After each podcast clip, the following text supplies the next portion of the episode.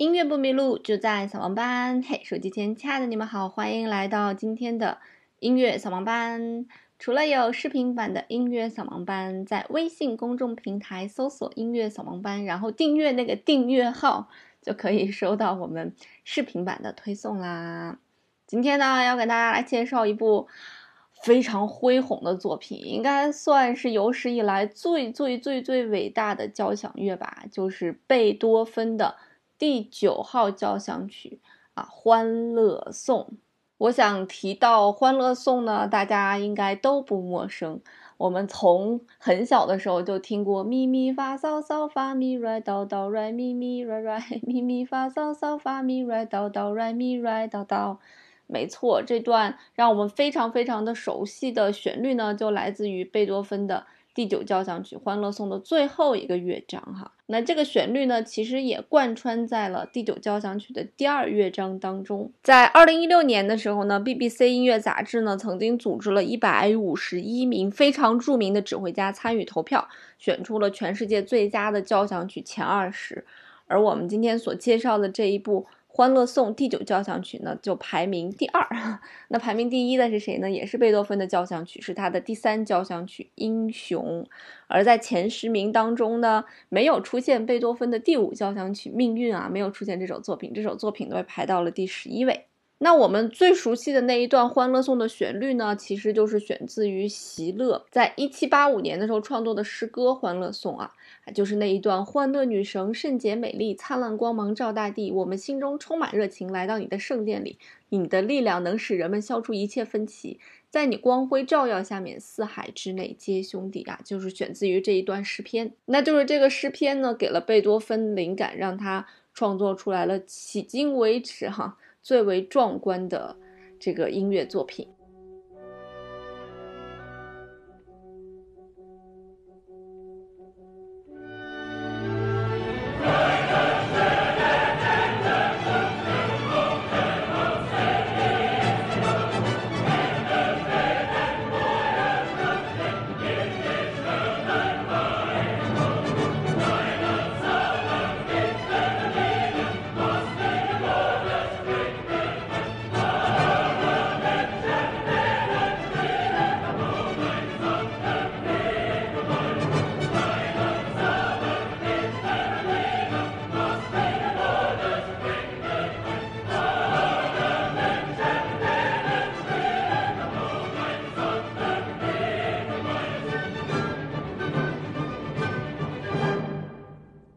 你有没有觉得非常的奇怪啊？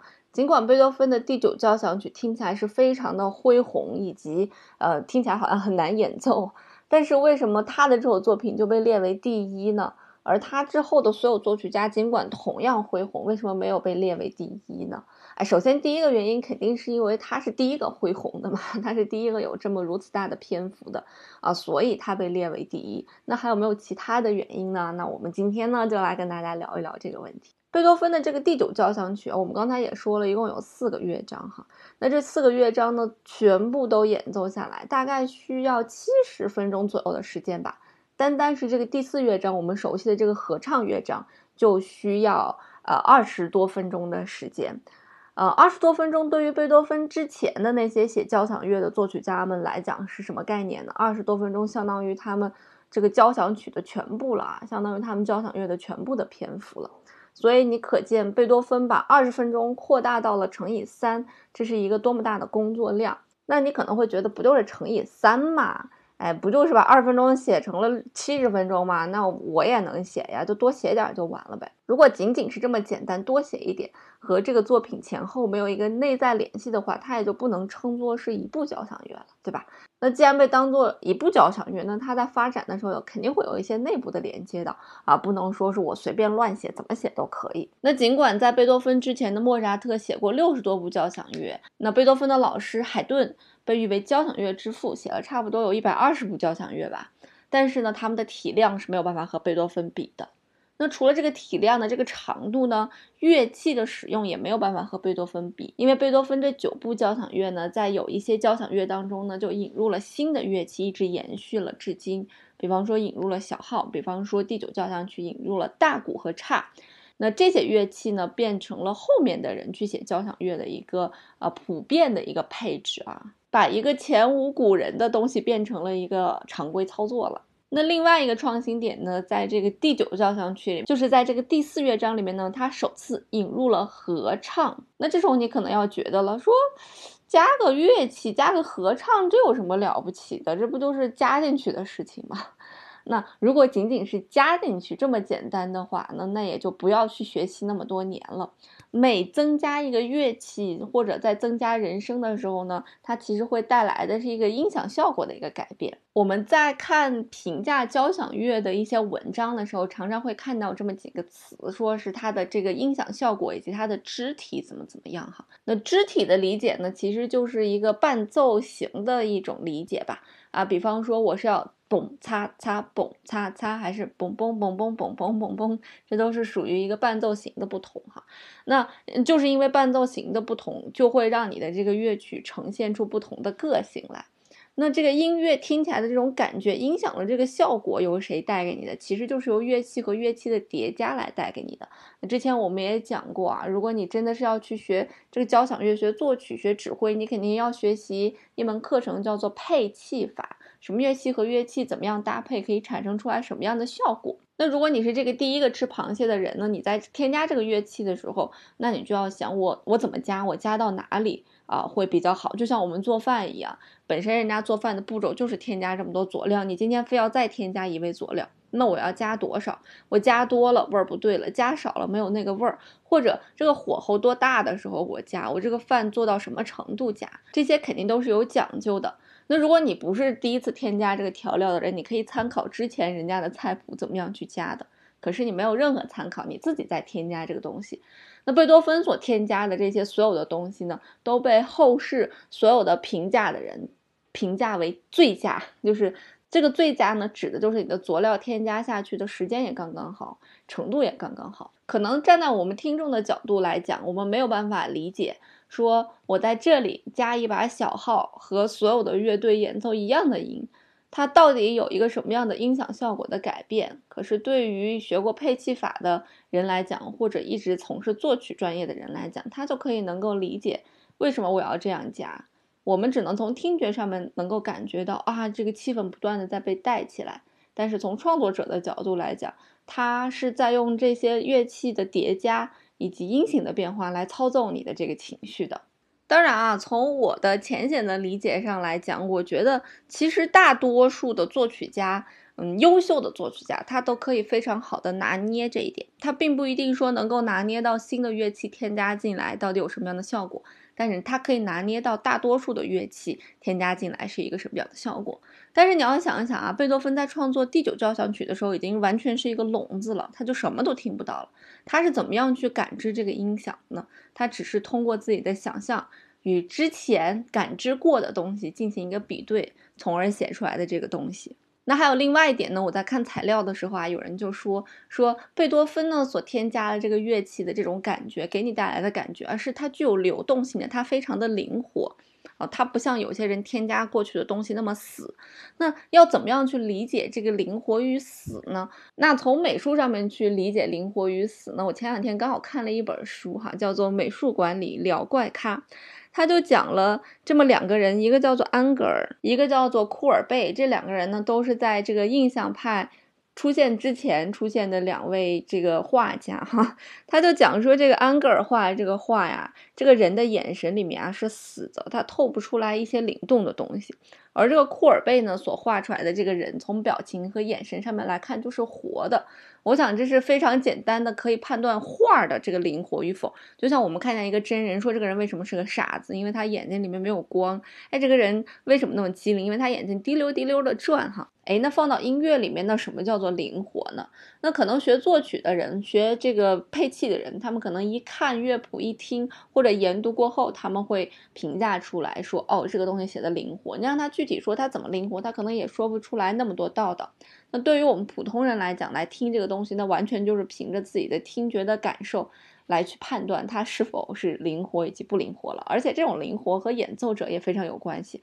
很多作曲家写的非常灵活，但是这个演奏者呢，生生的就让他死了，这种可能性也是非常大的。